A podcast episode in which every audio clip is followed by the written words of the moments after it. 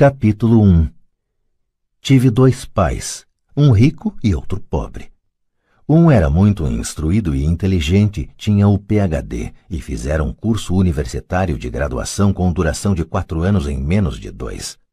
Foi então para a Universidade de Stanford, para a Universidade de Chicago, para Northwestern University, sempre com bolsa de estudos. O outro pai nunca concluiu o segundo grau. Ambos foram homens bem-sucedidos em suas carreiras e trabalharam arduamente durante toda a vida. Ambos auferiram rendas consideráveis.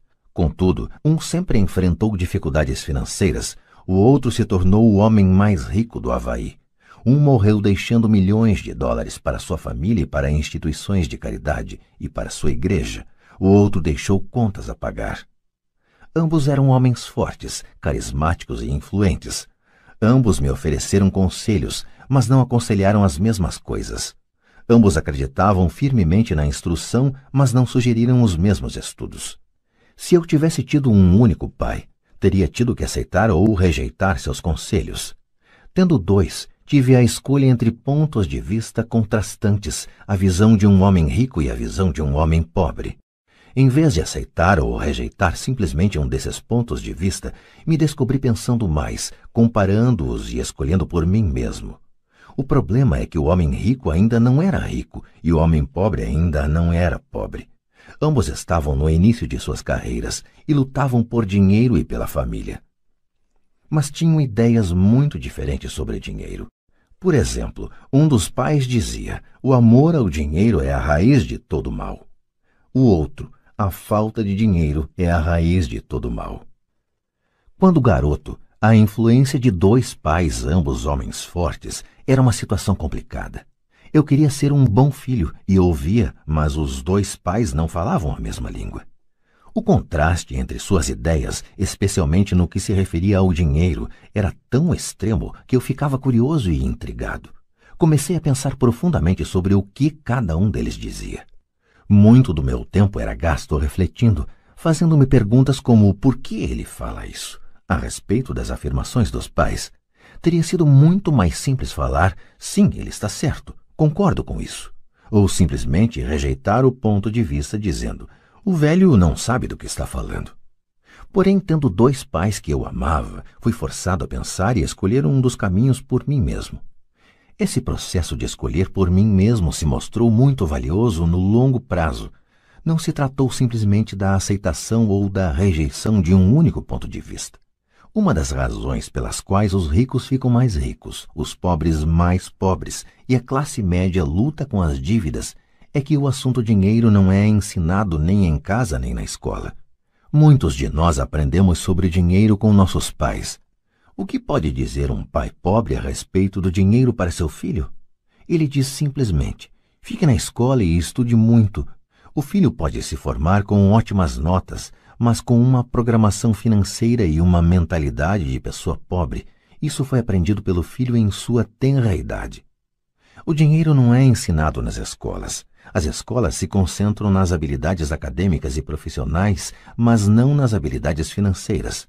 Isso explica por que médicos, gerentes de banco e contadores inteligentes que tiveram ótimas notas quando estudantes terão problemas financeiros durante toda a sua vida. Nossa impressionante dívida nacional se deve, em boa medida, a políticos e funcionários públicos muito instruídos que tomam decisões financeiras com pouco ou nenhum treinamento na área do dinheiro. Muitas vezes penso no novo milênio e imagino o que acontecerá quando houver milhões de pessoas precisando de assistência financeira e médica. Eles se tornarão dependentes do apoio financeiro de suas famílias ou do governo. O que acontecerá quando o Medicare e a Seguridade Social ficarem sem dinheiro? Como uma nação sobreviverá se ensinar sobre dinheiro continuar sendo tarefa dos pais, cuja maioria será ou já é pobre? Como tive dois pais a me influenciar, aprendi com ambos. Tive que refletir sobre os conselhos de cada um deles e, ao fazê-lo, percebi o poder e o impacto dos nossos pensamentos sobre nossa própria vida. Por exemplo, um pai costumava falar: não dá para comprar isso. O outro proibia o uso dessas palavras, insistia em que eu falasse: o que posso fazer para comprar isso? Num caso temos uma afirmação, no outro uma pergunta. Um deixa você sem alternativa, o outro obriga você a refletir. Meu pai, que logo ficaria rico, explicava que ao falar automaticamente não dá para comprar isso, seu cérebro para de trabalhar. Ao perguntar o que posso fazer para comprar isso, você mantém seu cérebro trabalhando. Ele não estava dizendo que comprasse tudo o que desejasse. Ele incentivava fanaticamente que exercitasse minha mente, o computador mais poderoso do mundo. Meu cérebro fica mais forte a cada dia porque eu o exercito. Quanto mais forte fica, mais dinheiro ganho. Ele acreditava que repetir mecanicamente não dá para comprar isso era um sinal de preguiça mental. Embora ambos os pais trabalhassem com afinco, observei que um deles tinha o hábito de pôr seu cérebro a dormir quando o assunto era dinheiro, e o outro tinha o costume de exercitar seu cérebro. O resultado era que, ao longo do tempo, um dos pais ficava mais forte financeiramente e o outro enfraquecia. Isso não é muito diferente do que ocorre quando uma pessoa faz exercícios físicos regulares enquanto a outra senta no sofá e fica assistindo à televisão. O exercício físico adequado aumenta suas chances de ter boa saúde e o exercício mental adequado aumenta suas chances de ficar rico. A preguiça reduz tanto a saúde quanto a riqueza. Meus dois pais tinham atitudes mentais diferentes. Um acreditava que os ricos deviam pagar mais impostos para atender os menos afortunados. O outro dizia: os impostos punem os que produzem e recompensam os que não produzem. Um dos pais recomendava: estude arduamente para poder trabalhar em uma boa empresa. O outro falava: estude arduamente para poder comprar uma boa empresa. Um dos pais dizia: não sou rico porque tenho filhos. O outro tenho que ser rico por causa de vocês, meus filhos. Um incentivava as conversas sobre dinheiro e negócios na hora de jantar. O outro proibia que se falasse do assunto durante as refeições. Um dizia: em questões de dinheiro, seja cuidadoso, não se arrisque. O outro, aprenda a administrar o risco. Um recomendava: nossa casa é nosso maior investimento e nosso maior patrimônio. O outro, minha casa é uma dívida e se sua casa for seu maior investimento, você terá problemas. Ambos os pais pagavam suas contas no prazo, mas um deles pagava suas contas em primeiro lugar, enquanto o outro as deixava para a última hora. Um deles acreditava que a empresa ou o governo deveria cuidar de você e de suas necessidades. Estava sempre preocupado com aumentos salariais, planos de aposentadoria, benefícios médicos, licenças de saúde, férias e outros benefícios. Ele ficava impressionado com dois de seus tios que foram para o exército e se aposentaram com vários benefícios após 20 anos de serviço ativo. Ele adorava a ideia de assistência médica e serviços de reembolso de alimentos que os militares ofereciam a seus aposentados. Ele também se empolgava com as cátedras vitalícias do sistema universitário. A ideia de estabilidade no emprego e benefícios trabalhistas lhe parecia às vezes mais importante do que o próprio emprego. Dizia frequentemente: Trabalhei muito para o governo, mereço essas mordomias. O outro pai acreditava na total autossuficiência financeira. Ele sempre se manifestava contra a mentalidade dos direitos e falava que isso estava criando pessoas fracas e financeiramente necessitadas. Ele dava muita ênfase à competência financeira. Um dos pais lutava para poupar alguns poucos dólares, o outro simplesmente criava investimentos. Um pai me ensinou a escrever um currículo impressionante para que eu pudesse encontrar um bom emprego.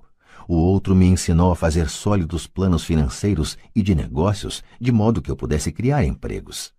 Ter dois pais fortes me proporcionou o luxo de observar o impacto de diferentes formas de pensar sobre a própria vida. Observei que as pessoas moldam suas vidas por meio de seus pensamentos. Por exemplo, meu pai pobre sempre me dizia: Nunca vou ficar rico, e isso acabou acontecendo. Meu pai rico, por outro lado, sempre se referia a si próprio como sendo rico. Ele dizia coisas como: Sou um homem rico e pessoas ricas não fazem isto. Mesmo que estivesse totalmente quebrado após um revés financeiro, ele continuava a se considerar um homem rico. Ele se justificava dizendo: há uma diferença entre ser pobre e estar quebrado. Estar quebrado é algo temporário, ser pobre é algo eterno. Meu pai pobre dizia: não ligo para dinheiro, ou o dinheiro não é importante. Meu pai rico sempre dizia: dinheiro é poder. O poder de nossos pensamentos nunca poderá ser medido ou avaliado, mas desde jovem se tornou óbvio para mim a tomada de consciência de meus pensamentos e da forma como me expressava. Observei que meu pai pobre não era pobre por causa do dinheiro que ganhava, que era bastante, mas por causa de seus pensamentos e ações. Quando garoto, tendo dois pais, me tornei consciente de que deveria ser cuidadoso com os pensamentos que decidisse adotar como meus. A quem ouviria? A meu pai rico ou a meu pai pobre. Embora ambos tivessem um enorme respeito pela educação e pelo aprendizado, eles discordavam quanto ao que era importante aprender. Um queria que eu estudasse arduamente, me formasse e conseguisse um bom emprego para trabalhar pelo dinheiro.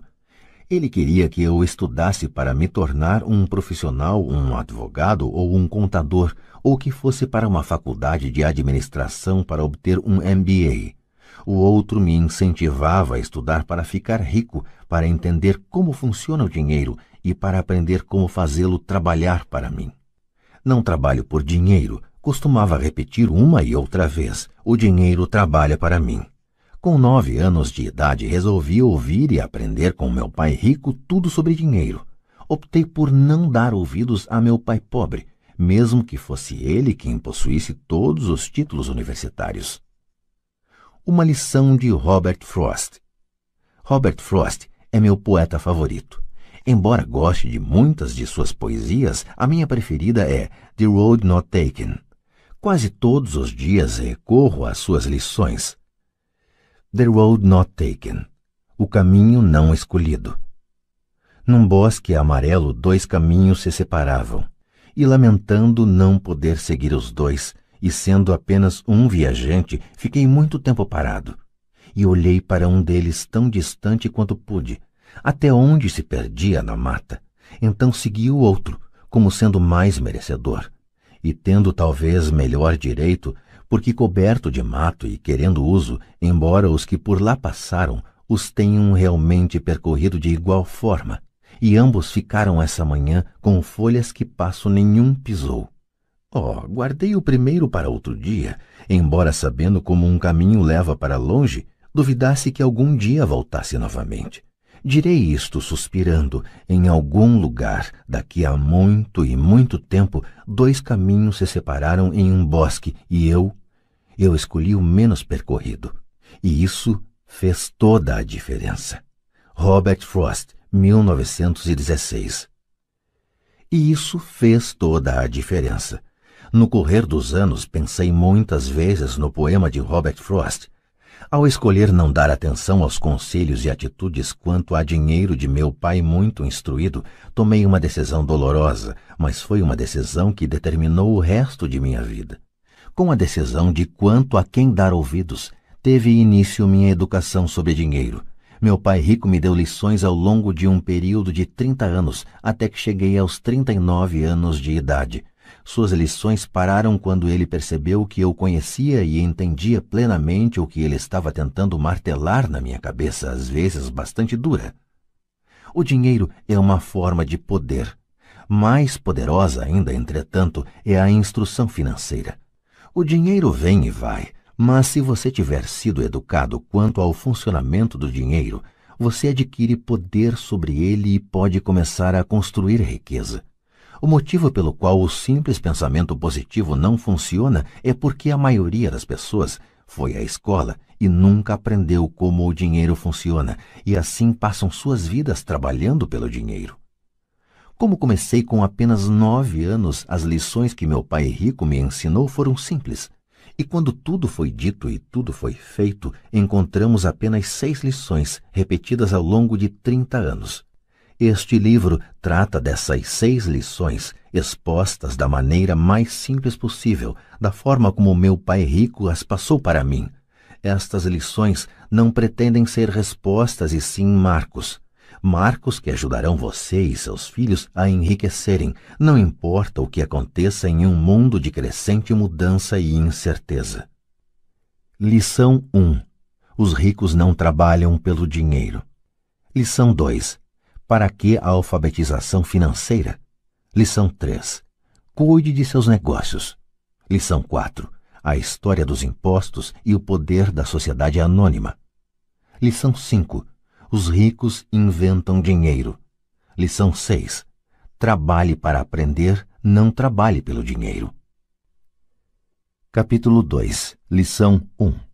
Os ricos não trabalham pelo dinheiro. Pai, como é que a gente fica rico? Meu pai largou o jornal. Por que você quer ficar rico, filho? Porque a mãe do Jimmy chegou hoje num Cadillac novo e eles iam passar o fim de semana na praia. Ele chamou três amiguinhos, mas o Mike e eu não fomos convidados. Eles disseram que não chamavam a gente porque eram os garotos pobres. Falaram isso mesmo? Perguntou meu pai incrédulo. Falaram mesmo, respondi magoado. Meu pai balançou a cabeça em silêncio, ajeitou os óculos e voltou para a leitura do jornal. Fiquei esperando a resposta. Era o ano de 1956. Eu tinha nove anos. Por algum golpe de sorte, eu frequentava a mesma escola pública onde estudavam os filhos dos ricos. A cidade vivia especialmente em função das usinas de açúcar. Os gerentes das usinas e outras pessoas influentes da cidade, como médicos, proprietários de estabelecimentos comerciais e gerentes de bancos, matriculavam seus filhos nessa escola. Terminando o primeiro grau, estes iam em geral para colégios particulares. Eu fazia parte desta escola porque minha família morava num lado da rua. Se morasse do outro lado, eu teria ido para uma escola diferente e meus colegas seriam de famílias mais parecidas com a minha. Concluído o primeiro grau, estes garotos e eu faríamos o segundo grau também em escolas públicas. Não havia colégios particulares para eles ou para mim. Meu pai finalmente largou o jornal. Senti que estava pensando. Filho, começou lentamente, se você quiser ficar rico, você tem que aprender a ganhar dinheiro. E como ganho dinheiro? perguntei. Use sua cabeça, filho, respondeu sorrindo. O que na verdade queria dizer, isso é tudo o que vou lhe dizer, ou não sei a resposta, de modo que não me perturbe. Forma-se uma parceria. Na manhã seguinte, contei para meu melhor amigo Mike o que meu pai tinha falado. Tenho a impressão de que Mike e eu éramos os únicos garotos pobres da escola também Mike estava nesta escola por um golpe de sorte. Alguém tinha traçado aleatoriamente a linha divisória dos distritos escolares e nós acabamos na escola dos garotos ricos. Não éramos pobres de verdade, mas sentíamos como se fôssemos porque os demais garotos tinham luvas de beisebol novas, bicicletas novas, tudo novo.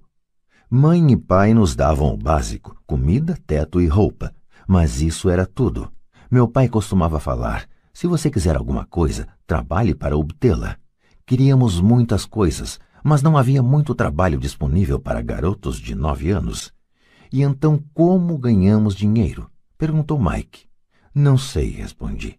Mas você quer ser meu sócio? Ele concordou e, naquele sábado de manhã, Mike se tornou meu primeiro sócio nos negócios. Gastamos toda a manhã imaginando formas de ganhar dinheiro. De vez em quando falávamos dos caras legais que estavam se divertindo na casa de praia de Jimmy. Sentíamos uma certa mágoa, mas era uma mágoa boa, pois nos inspirou a ficar pensando em como ganhar dinheiro. Finalmente, nessa tarde, um lampejo surgiu em nossas mentes. Era uma ideia que Mike havia tirado de um livro de ciências que lera. Empolgados, demos um aperto de mão e a sociedade agora tinha um objetivo. Durante as semanas seguintes, Mike e eu percorremos a vizinhança pedindo aos vizinhos que guardassem para nós os tubos vazios de pasta de dentes. Intrigados, muitos adultos concordavam sorrindo. Alguns perguntavam o que estávamos fazendo. Respondíamos: não dá para contar, é um segredo de negócios. Conforme as semanas passavam, mamãe ficava nervosa. Tínhamos escolhido um lugar perto da máquina de lavar roupas para estocar nossa matéria-prima. Numa caixa de papelão que contivera vidros de molho de tomate, acumulava-se nossa pilha de tubos de pasta de dentes usados. Finalmente, mamãe deu uma bronca. Não aguentava mais ver aquele monte de tubos espremidos na maior confusão. O que vocês estão fazendo, garotos? perguntou. E não me venham novamente com a desculpa de que é um segredo de negócios. Deem um jeito nessa bagunça ou jogo tudo fora.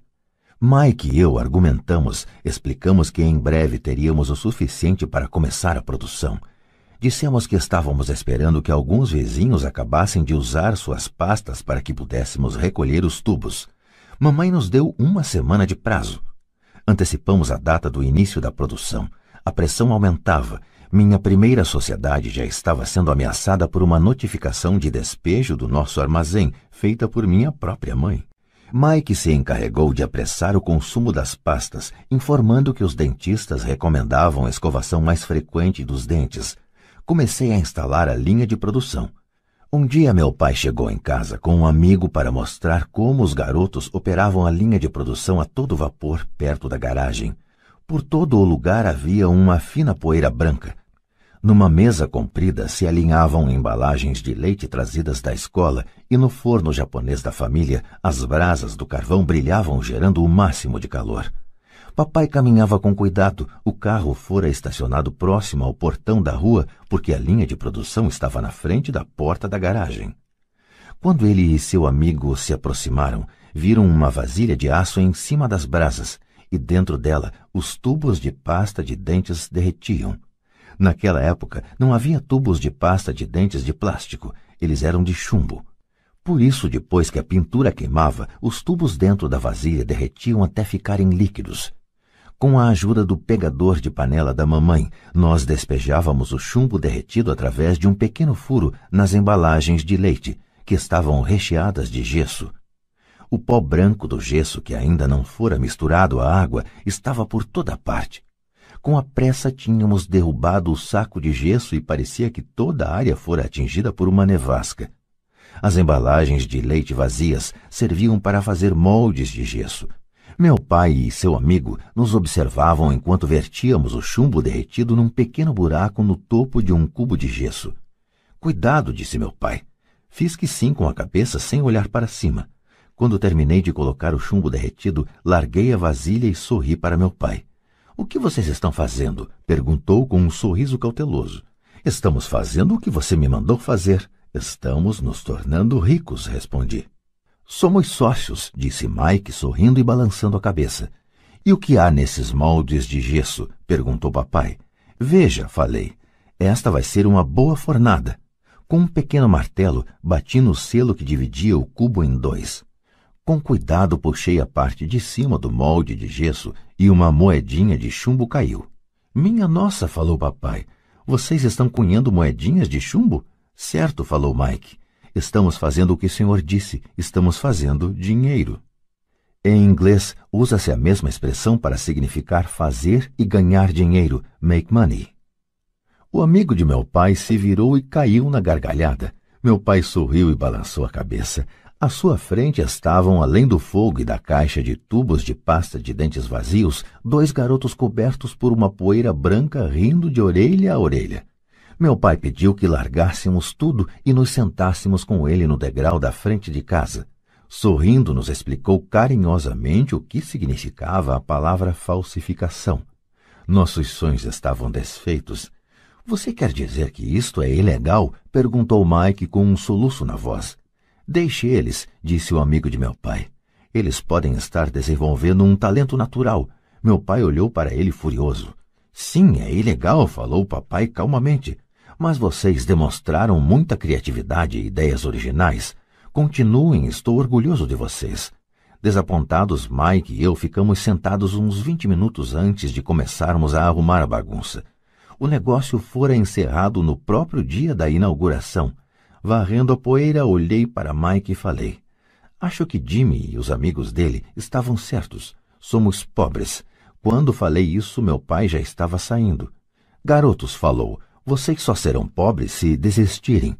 O mais importante é que fizeram alguma coisa. Muitas pessoas falam e sonham em ficar ricas. Vocês fizeram alguma coisa.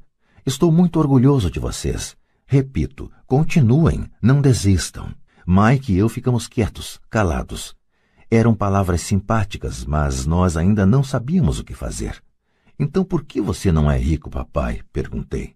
Porque resolvi ser professor. Os professores não estão muito preocupados em ficar ricos. Nós gostamos de ensinar. Gostaria de poder ajudar vocês, mas na verdade não sei como ganhar dinheiro. Mike e eu voltamos à arrumação. É, falou meu pai, se vocês querem aprender como enriquecer, não perguntem para mim. Falem com seu pai, Mike. Meu pai? perguntou Mike, surpreso. Sim, seu pai, repetiu papai com um sorriso. Seu pai e eu temos conta no mesmo banco e o gerente está encantado com seu pai. Ele me disse várias vezes que seu pai é brilhante quando se trata de ganhar dinheiro. Meu pai? repetiu Mike incrédulo. Então por que não temos uma casa bonita, um carrão como os garotos ricos da escola? Um carrão e uma casa bonita não querem necessariamente dizer que você é rico ou que tem muito dinheiro, respondeu papai. O pai de Jimmy trabalha na usina. Ele não é muito diferente de mim. Ele trabalha para uma empresa e eu trabalho para o governo. A empresa compra o carro para ele. Se a usina tiver problemas financeiros, o pai de Jimmy pode acabar sem nada. Seu pai é diferente, Mike.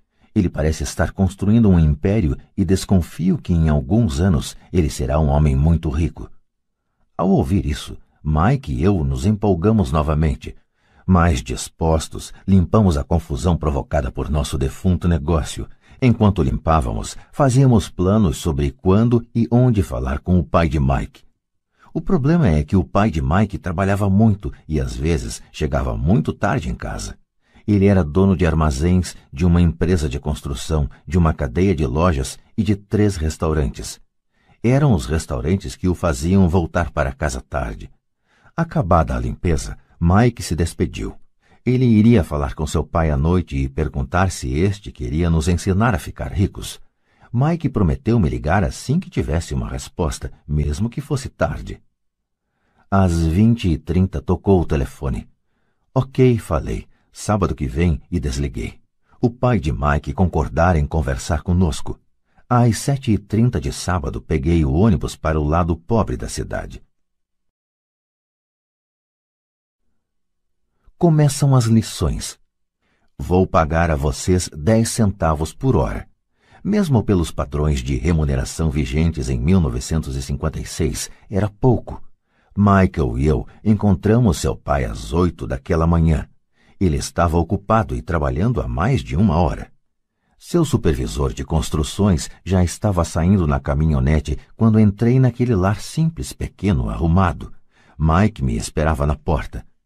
Papai está no telefone e ele falou para esperar na varanda dos fundos, disse Mike ao abrir a porta. O antigo assoalho de madeira chiou quando passei pela soleira da velha casa. Do lado de fora havia um capacho simples escondendo os muitos anos de uso e os incontáveis passos que suportara. Apesar de limpo, precisava ser substituído. Quando entrei na sala estreita, senti claustrofobia. O cômodo estava mobiliado com móveis que hoje seriam objeto de colecionadores. Duas mulheres estavam sentadas no sofá, eram um pouco mais velhas do que a minha mãe. Em frente às mulheres estava um homem em trajes de trabalhador. Ele vestia calça e camisa caques, bem passados, mas não engomados, e calçava botas de trabalho bem engraxadas. Deveria ser uns dez anos mais velho que papai. Diria que tinha uns quarenta e cinco anos. Eles sorriram quando Mike e eu passamos em direção à cozinha, de onde se saía para um pátio nos fundos. Timidamente devolvi o sorriso. Quem são eles? perguntei. Ah, eles trabalham para papai. O mais velho dirige seus armazéns e as mulheres são gerentes dos restaurantes. E você já viu o supervisor das construções, que está trabalhando em um projeto rodoviário a uns 80 quilômetros daqui. O outro supervisor que cuida da construção das casas saiu antes de você chegar. Isso acontece o tempo todo? perguntei. Nem sempre, mas muitas vezes, disse Mike sorrindo enquanto puxava uma cadeira para sentar perto de mim. Perguntei ao papai se ele vai nos ensinar a ganhar dinheiro, disse Mike. E o que ele respondeu? perguntei com cautelosa curiosidade. Bom, primeiro me encarou com uma expressão engraçada e então falou que iria nos fazer uma oferta. Oh, respondi, balançando a cadeira para trás em direção à parede. A cadeira em que sentava se sustentava nos pés de trás. Mike fazia o mesmo. Você sabe o que ele vai nos oferecer? perguntei. Não, mas a gente já vai descobrir. De repente, o pai de Mike passou pela porta de tela e pisou no alpendre. Mike e eu pulamos, ficando em pé não por respeito, mas pelo susto que levamos.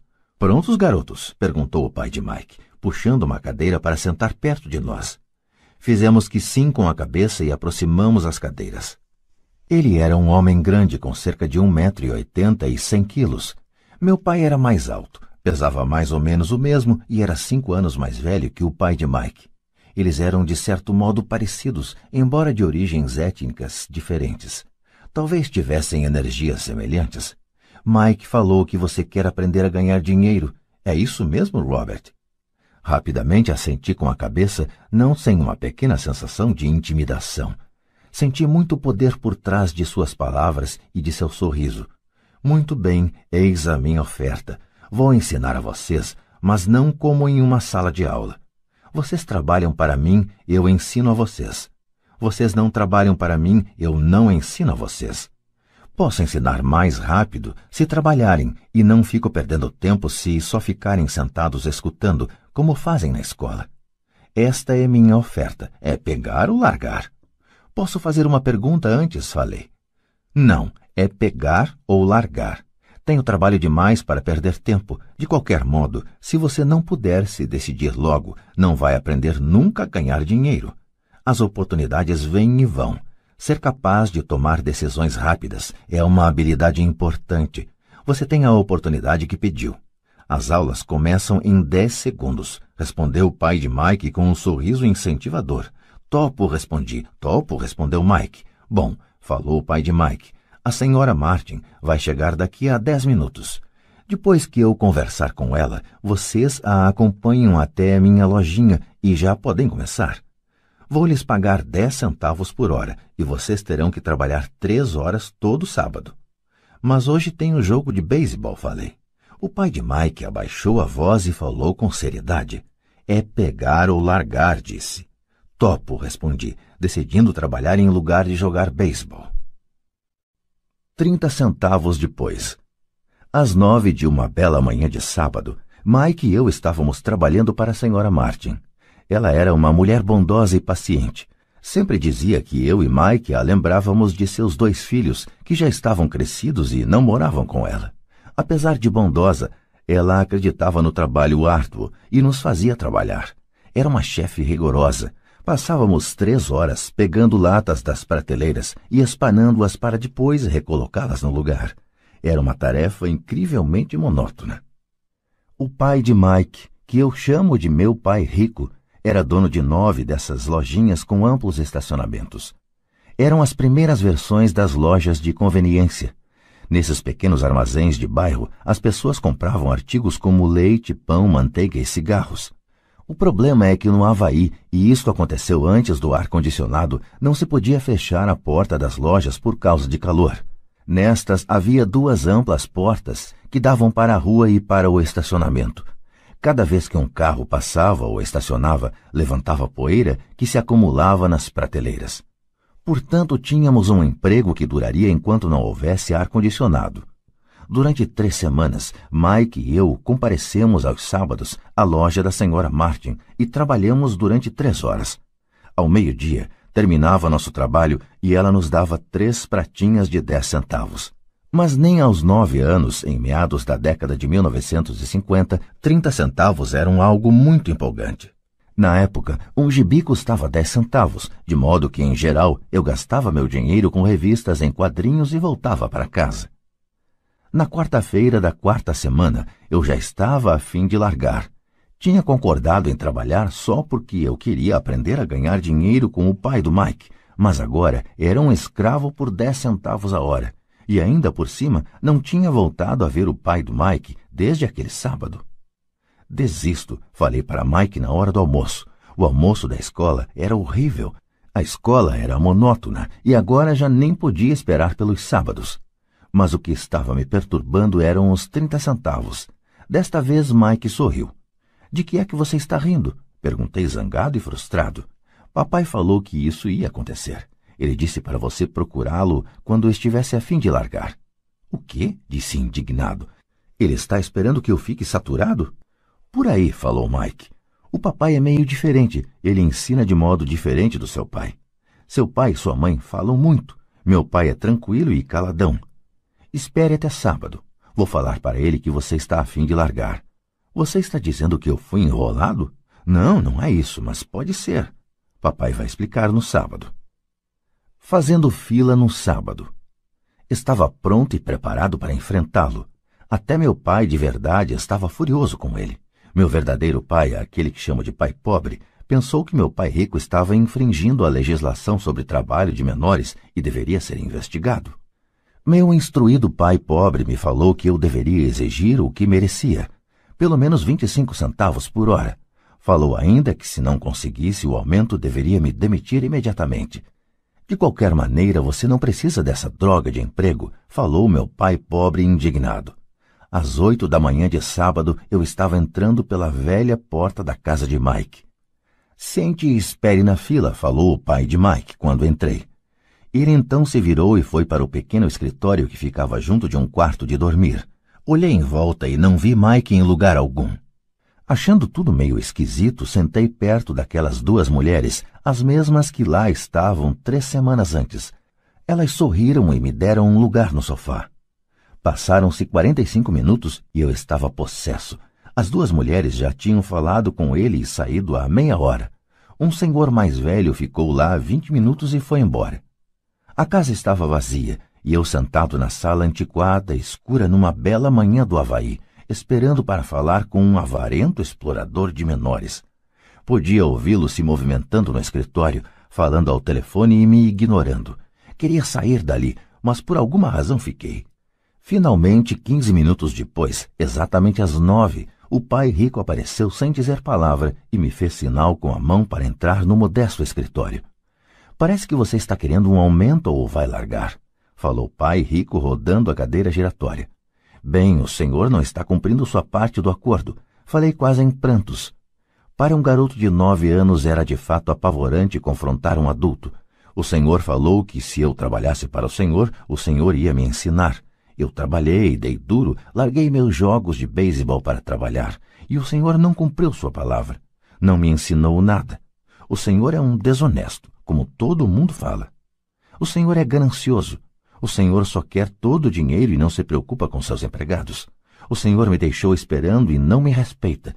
Eu sou apenas um garoto e mereço ser tratado melhor. De sua cadeira giratória, as mãos no queixo, o pai rico me fitava. Parecia que estava me estudando. É, nada mal, falou. Em menos de um mês você já se parece com a maioria dos meus empregados. O que? exclamei. Como não entendia o que ele estava falando, continuei reclamando. Pensei que o senhor ia cumprir sua parte do acordo e me ensinar. Em lugar disso, o senhor quer me torturar? Isso é cruel, muito cruel.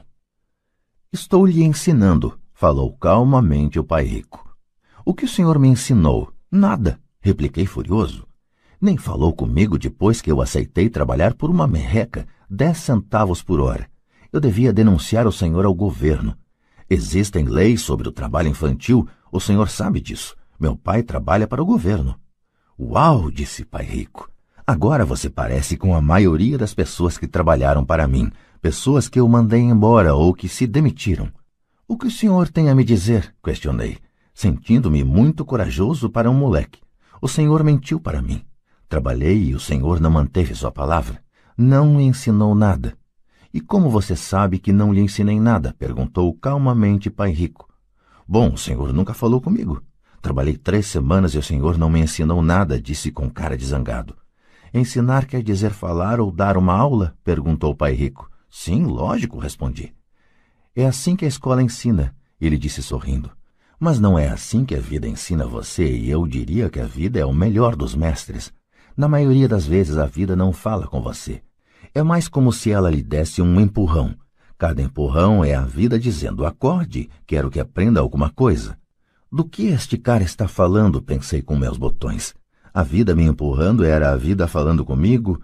Agora tinha certeza que deveria largar o emprego. Eu estava falando com alguém que não regulava bem. Se você aprender as lições da vida, você vai se dar bem. Senão, a vida vai continuar dando trancos em você. Alguns apenas deixam a vida continuar batendo neles, outros ficam zangados e batem de volta. mas eles batem no patrão ou no emprego, no marido ou na mulher. Eles não sabem que é a vida que está batendo. Eu não tinha a menor ideia do que ele estava falando. A vida bate em todos nós, alguns desistem, outros lutam, alguns aprendem a lição e seguem em frente. Eles recebem satisfeitos os trancos da vida. Para estes, isto quer dizer que precisam e querem aprender alguma coisa. Eles aprendem e prosseguem em frente. A maioria desiste e uns poucos, como você, lutam. Pai Rico ficou em pé e fechou a velha janela de madeira que precisava de conserto. Continuou. Se você aprender esta lição, você se tornará um jovem sábio, rico e feliz. Se você não aprender, passará a vida culpando um emprego, um baixo salário ou seu chefe pelos seus problemas. Passará sua vida esperando por um golpe de sorte que resolva seus problemas de dinheiro. Pai Rico olhou para mim a fim de verificar se eu ainda estava ouvindo. Seus olhos encontraram os meus. Estabeleceu-se uma comunicação entre nossos olhares. Finalmente me afastei ao perceber que tinha assimilado esta última mensagem. Sabia que ele estava certo. Eu o estava culpando e eu tinha pedido para aprender. Eu estava lutando. Pai Rico continuou. Se for o tipo de pessoa que não tem garra, desistirá toda vez que a vida bater em você. Se for uma pessoa assim, passará sua vida buscando segurança, fazendo as coisas certas, esperando por algo que nunca vai acontecer e então morrerá como um velho rabugento. Terá um monte de amigos que gostam de você porque é um cara trabalhador. Você passa a vida na rotina fazendo as coisas certas, mas a verdade é que a vida o leva à submissão. No fundo, no fundo, você tem pavor de se arriscar. Queria, na verdade, vencer, mas o medo de perder é maior do que o entusiasmo da vitória. No íntimo, só você saberá que não foi atrás disso. Você escolheu a segurança. Nossos olhos voltaram a se encontrar. Por dez segundos, ficamos nos encarando e só depois que a mensagem foi recebida, nossos olhos se afastaram. O senhor estava me empurrando? perguntei. Algumas pessoas achariam isso. Sorriu o pai rico. Eu diria que apenas lhe mostrei o gostinho da vida. Que gostinho da vida? Respondi ainda zangado, mas agora curioso. Pronto até para aprender. Vocês dois garotos foram as primeiras pessoas na vida que me pediram para lhes ensinar a ganhar dinheiro. Tenho mais de 150 empregados e nenhum deles me perguntou o que eu sei sobre dinheiro. Eles me pedem um emprego e um salário, mas nunca que lhes ensine sobre dinheiro. De modo que a maioria deles passará os melhores anos de suas vidas trabalhando pelo dinheiro, sem entender realmente para que é que eles estão trabalhando. Eu estava ouvindo atentamente. Assim, quando Mike falou que você queria aprender como ganhar dinheiro, resolvi planejar um curso que se aproximasse da vida real. Eu poderia falar horas, mas você não escutaria nada. Portanto, resolvi deixar que a vida batesse um pouco em você para que pudesse me escutar. É por isso que só pago dez centavos. E qual é a lição que aprendi trabalhando por dez centavos a hora? perguntei. Que você é mesquinho e explora seus empregados? Pai Rico se inclinou para trás e soltou uma gargalhada. Finalmente, quando parou de rir, falou: É melhor que você mude seu ponto de vista. Pare de culpar-me pensando que eu sou o problema. Se você pensa que eu sou o problema, então terá que me modificar. Se perceber que você é o problema, então poderá modificar a si mesmo, aprender alguma coisa e tornar-se mais sábio. A maioria das pessoas quer que todos no mundo mudem, menos elas próprias. Mas eu lhe digo, é mais fácil mudar a si próprio que a todos os demais. Não entendo, falei. Não me culpe por seus problemas, falou o pai rico dando sinais de impaciência. Mas o senhor só me paga dez centavos.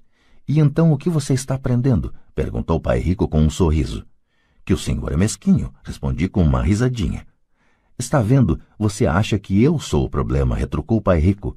Mas o senhor é? Bem, continue assim e você não aprenderá nada. Pense que sou o problema, então quais são suas escolhas? Bem, se o senhor não me pagar mais ou não me respeitar mais e me ensinar, eu largo tudo. Muito bem, disse Pai Rico. E isso é exatamente o que faz a maioria das pessoas. Elas se demitem e começam a procurar outro emprego, uma oportunidade melhor e um salário mais alto, pensando que um novo emprego ou um salário mais alto resolverão o problema. Não é o que acontece na maioria dos casos. Então, o que resolve o problema? perguntei.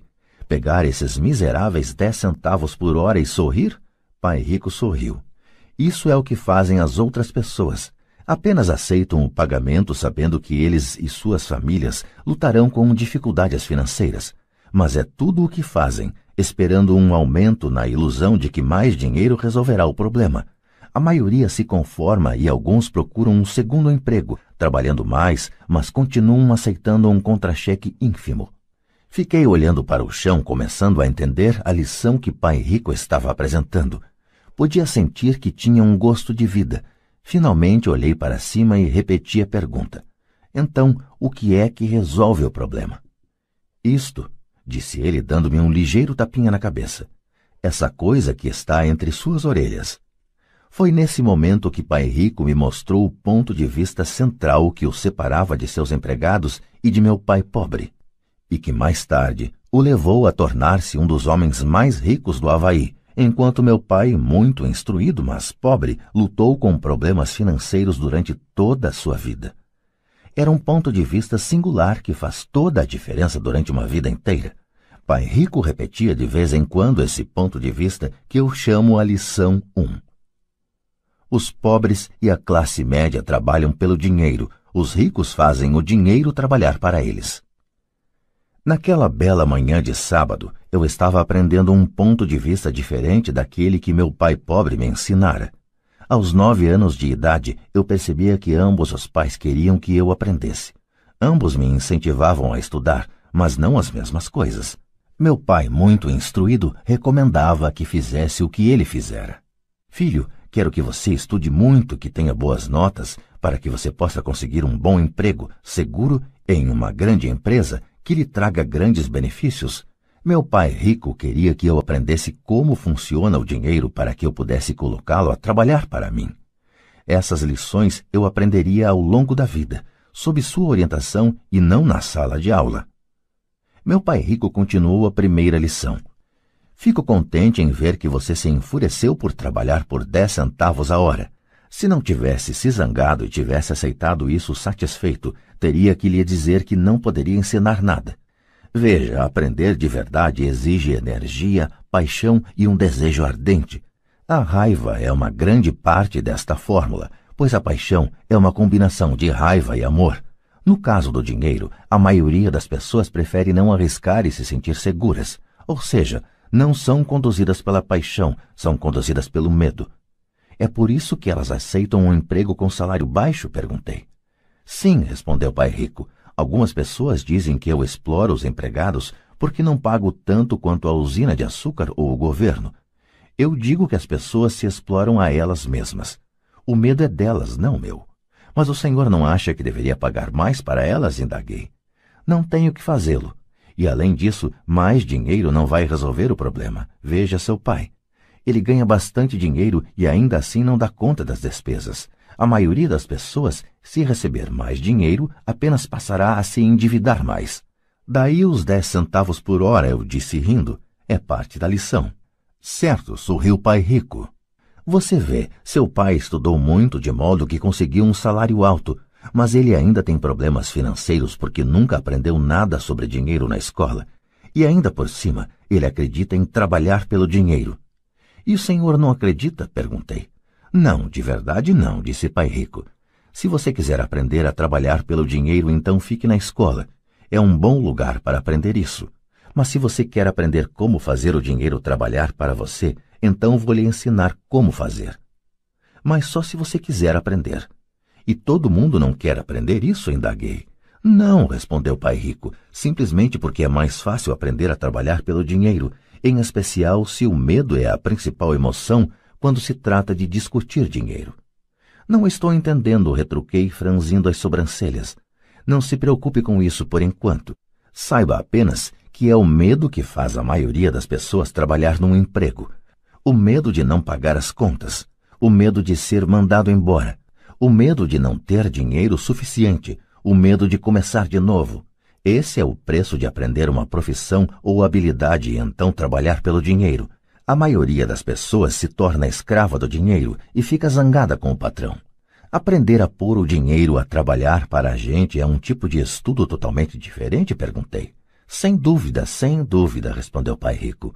Ficamos sentados em silêncio contemplando a bela manhã. Meus amigos deviam estar começando seu jogo de beisebol infantil, e por alguma razão, agora eu estava feliz de ter decidido trabalhar por dez centavos a hora.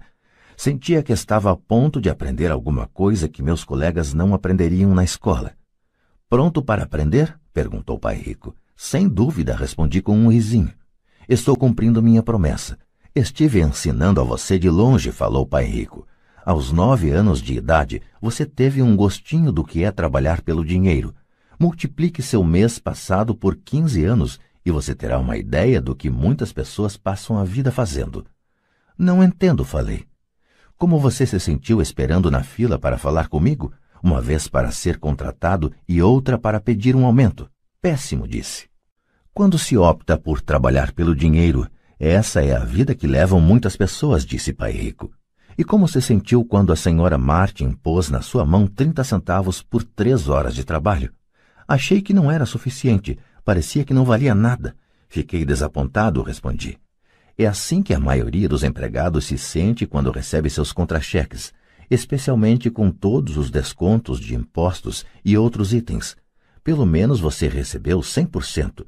O senhor está dizendo que a maioria dos empregados não recebe tudo? Perguntei espantado. Claro que não, disse Pai Rico. O governo sempre tira sua parte antes. E como é que ele faz? perguntei. Impostos, disse Pai Rico. Você paga impostos quando ganha. Você paga impostos quando gasta. Você paga impostos quando poupa. Você paga impostos quando morre. Por que é que as pessoas deixam que o governo faça isso com elas? Os ricos não deixam, disse pai rico com um sorriso. Os pobres e a classe média deixam. Aposto que ganho mais que seu pai e, contudo, ele paga mais impostos. E como pode ser? perguntei. Aos nove anos de idade, isso não fazia sentido para mim. Por que alguém deixaria o governo fazer isso com ele? Pai Rico ficou sentado em silêncio. Acho que ele queria que eu ouvisse em lugar de ficar falando besteira. Finalmente me acalmei. Não tinha gostado do que ouvira. Sabia que meu pai vivia reclamando dos impostos que pagava, mas na verdade não tomava nenhuma atitude quanto a isso. A vida estaria batendo nele? Pai Rico se balançava em sua cadeira tranquilamente enquanto olhava para mim. Pronto para aprender? perguntou. Fiz que sim com a cabeça lentamente. Como já falei, há muito a aprender. E aprender como se faz o dinheiro trabalhar para a gente é estudo para uma vida inteira. A maioria das pessoas fica quatro anos numa faculdade e aí termina os estudos. Eu sei que meu estudo sobre o dinheiro vai continuar por toda a minha vida, simplesmente porque quanto mais sei, mais descubro que tenho que aprender ainda. As pessoas em geral nunca estudam um assunto. Trabalha-se, recebe-se o salário, conferem-se os canhotos do talão de cheques e isso é tudo. E ainda se espantam porque têm problemas de dinheiro então pensam que mais dinheiro vai resolver a situação. Poucos percebem que lhes falta instrução financeira. Então papai tem dificuldade com os impostos porque ele não entende de dinheiro? Perguntei confuso. Olha, disse pai rico, os impostos são apenas uma pequena parte do aprendizado para fazer o dinheiro trabalhar para você. Hoje eu só queria descobrir se você ainda tem a paixão de aprender sobre dinheiro. A maioria das pessoas não tem. Elas querem ir para a escola, aprender uma profissão, divertir-se no trabalho e ganhar rios de dinheiro. Um dia acordam com sérios problemas financeiros e então não podem parar de trabalhar. Esse é o preço de só saber como trabalhar pelo dinheiro em lugar de estudar para saber como pôr o dinheiro a trabalhar para você. E então, você continua apaixonado por aprender? perguntou Pai Rico. Acenei afirmativamente com a cabeça. Bom, disse Pai Rico. Agora de volta ao trabalho. Desta vez não vou lhe pagar nada. O que? perguntei espantado. Você ouviu, nada. Trabalhará as mesmas três horas no sábado, mas desta vez não receberá os dez centavos por hora. Você disse que queria aprender a não trabalhar pelo dinheiro. Sendo assim, não vou pagar nada. Eu não podia acreditar no que estava ouvindo. Já conversei sobre isso com Mike. Ele já está trabalhando, tirando a poeira e arrumando as latas para mim. Melhor você se apressar e correr para lá. Não é justo, gritei. O senhor tem que pagar alguma coisa. Você disse que queria aprender. Se não aprender isso agora, será como aquelas duas mulheres e o homem que estavam sentados na minha sala. trabalham pelo dinheiro e esperam que eu não os mande embora. Ou como seu pai, ganhando rios de dinheiro apenas para ficar endividado até o pescoço e esperando que mais dinheiro resolva o problema. Se for isso o que você quer, então volte para aqueles dez centavos a hora. Ou você pode ainda fazer aquilo que muitas pessoas acabam fazendo, reclamar que o salário não é suficiente, demitir-se e procurar outro emprego. Que é que eu faço? perguntei. Pai Rico deu um tapinha em minha cabeça. Use isto, falou. Se você usar bem, logo estará me agradecendo por ter lhe dado uma oportunidade de se tornar um homem rico. Fiquei parado, sem acreditar que eu estivesse embarcando nessa canoa. Queria conseguir um aumento e acabei sendo convencido a trabalhar de graça. Pai Rico voltou a dar um tapinha na minha cabeça e disse: Use isto. Agora fora daqui, de volta ao trabalho. Lição 1. Os ricos não trabalham pelo dinheiro. Não contei para meu pai pobre que não estava mais sendo pago. Ele não teria entendido e eu não queria tentar explicar algo que eu próprio ainda não estava entendendo. Durante três semanas, Mike e eu trabalhamos três horas todo sábado sem ganhar nada. O trabalho não me preocupava e a rotina se tornou mais fácil. O que me deixava danado era perder os jogos de beisebol e não poder comprar os gibis. Na terceira semana, por volta do meio-dia, apareceu o pai rico. Ouvimos seu caminhão chegar ao estacionamento e fazer um barulhão quando o motor foi desligado. Ele entrou na loja e cumprimentou a senhora Martin com um abraço. Depois de verificar como a loja estava indo, ele abriu o freezer dos sorvetes, pegou dois picolés, pagou e chamou a mim e a Mike. Vamos dar uma voltinha, moçada. Atravessamos a rua e fomos para um amplo gramado onde alguns adultos estavam jogando beisebol. Sentado em uma mesa de piquenique afastada, ele deu os picolés para mim e para o Mike. Como as coisas estão indo, garotos? Ok, respondeu Mike. Concordei com ele. Aprenderam alguma coisa? perguntou o pai rico. Mike e eu olhamos um para o outro, levantamos os ombros e balançamos a cabeça em uníssono, evitando uma das maiores armadilhas da vida. Bom, garotos, precisam começar a pensar. Vocês estão observando uma das maiores lições de vida. Se aprenderem a lição, terão uma vida de grande liberdade e segurança. Se não aprenderem, acabarão como a senhora Martin e a maioria das pessoas que jogam beisebol aqui no parque. Elas trabalham muito por um salário baixo, agarrando-se à ilusão da segurança no emprego, esperando pelas três semanas de férias anuais e pela reduzida aposentadoria depois de 45 anos de trabalho. Se isso os empolga, vou dar-lhes um aumento para 25 centavos a hora. Mas estas pessoas são boas e trabalhadoras. Por que o senhor está debochando delas? indaguei. Pai Rico abriu um sorriso. A senhora Martin é como uma mãe para mim. Nunca seria tão cruel. Pode parecer que estou sendo desalmado porque estou tentando chamar a atenção de vocês dois para um fato que a maioria das pessoas não consegue ter a felicidade de enxergar. Graças a uma visão muito estreita, as pessoas não percebem em que armadilha caíram. Mike e eu ficamos sentados sem captar totalmente a mensagem.